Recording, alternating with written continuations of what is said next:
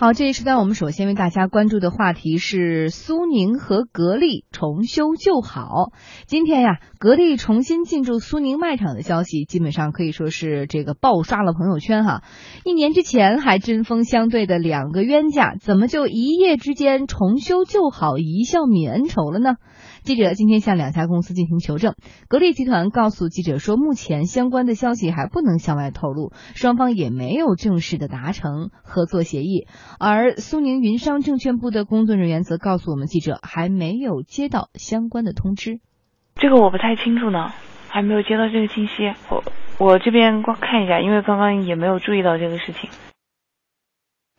据媒体报道，格力空调计划今天起重新进入苏宁的线上线下卖场。不过，记者今天在苏宁易购的官网上查询，并没有格力旗舰店或者格力集团的官方铺面出现，只是分销渠道上在苏宁上的展示。嗯，根据了解呢，今年春节的前十天左右，苏宁云商董事长张近东曾经到珠海格力电器总部拜访了格力电器董事长董明珠，随后董明珠也到南京回访了张近东。一位业内人士告诉记者说，目前呢，双方还没有签订正式的协议，可能是还有一些细节没有最终敲定。目前，苏宁、格力双方总部和总部之间正在对接，地方和地方的分公司也也在对接。那之前计划格力空调三月份进入到苏宁卖场，现在看来没有那么快，但是合作应该是在推进当中的。两年前的二零一四年三月，由于双方条件谈不拢，格力空调从苏宁卖场全部撤出。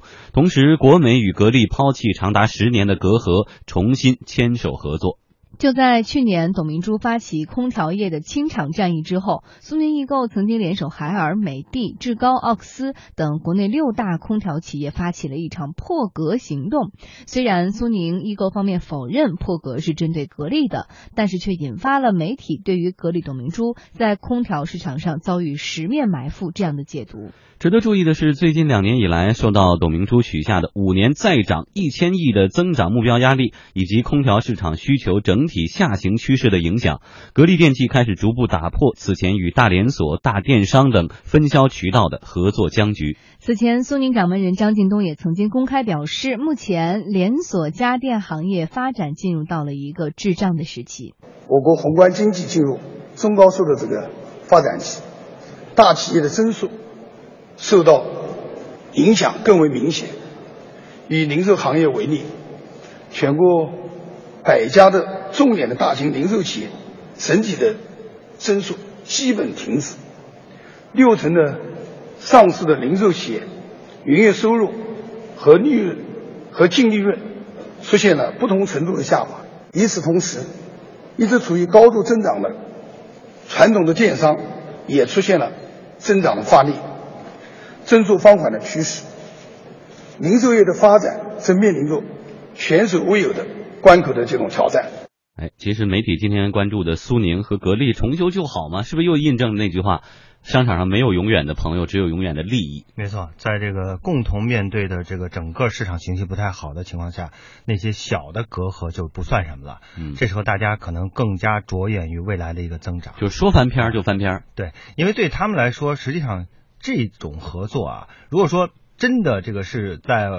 过过不了多久，然后实现这个这个呃公司顶层这种合作的话，我觉得呃就是符合双方的共同的利益。因为对于苏宁来说的话，呃这个格力呃在去年的这个市场表现，尽管说空调业其他的厂商都是在往下走，但是格力的这个集中度品牌的集中度还是在往上。那么呃对于他来说，失掉这这么一个大的一个品牌。那从它的渠道来说，那是一个很大的一个损失。那反过来，对于格力来说，也同样是啊，这个所谓的大连锁、大电商，再加上它自己的自营的这个体系，如果说缺少了像苏宁啊这么大的一个呃渠道、有利的一个渠道的话，也是不完整的。所以我觉得这个双方的这种增长的需求正好是呃合拍了。因为之前之所以所谓的分手，也是因为利益，就是说。当时啊，在这个进场的所谓的返点的问题上达不成一致，就是在利益协调上达不成一致。那利益协调如果能达成一致的话，这些都不是问题，它并不是说本质的分歧。嗯，所以我想这个是呃双方啊我我认为在不久的将来马上就会实现的，因为现在我们看到说双方在这个问题上，呃，还有一些态度并不是特别明确，说嗯。呃还不知道怎么样，呃，我认为这个这个不是问题，可能就在近期会宣布，就是细节在探讨，但大方向已经定了。对，嗯，其实刚刚我们提到了这个苏宁和格力之间的这个恩怨情仇哈，其实，在他们两个有点闹别扭的时候，呃，这算是一个三角关系，中间还有一方我们刚刚没有提到，就是国美啊，这三家的这个关系其实还挺复杂的。像这种三家的恩怨情仇，在商场上也不少见。比如说去年的九月八号，奇虎三六零方面宣布已经书面通知酷派公司，要求酷派按照股东协议内容购买奇虎三六零在双方。共同成立的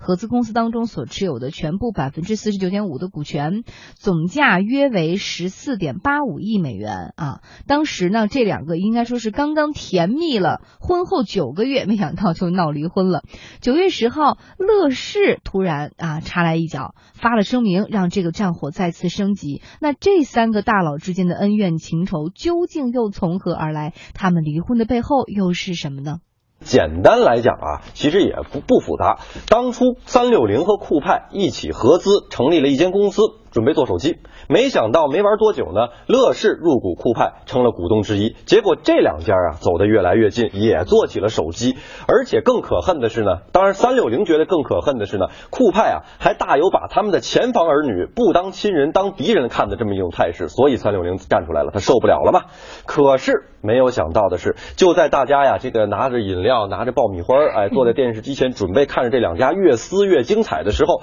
我们又看到了消息说，这个酷派的高管呢日前去了一趟北京，和三六零进行谈判。而这个酷派的副董事长蒋超在自己的微博上面发了一条微博，下面写的是：“纵然风雨连绵，但也总会有晴天的。”微博的配图更有意思，是三六零的总部。结果呢，大家都纷纷猜测说，难不成这两家又达成和解了？嗯，在三六零总部楼下发个晴天，那肯定是说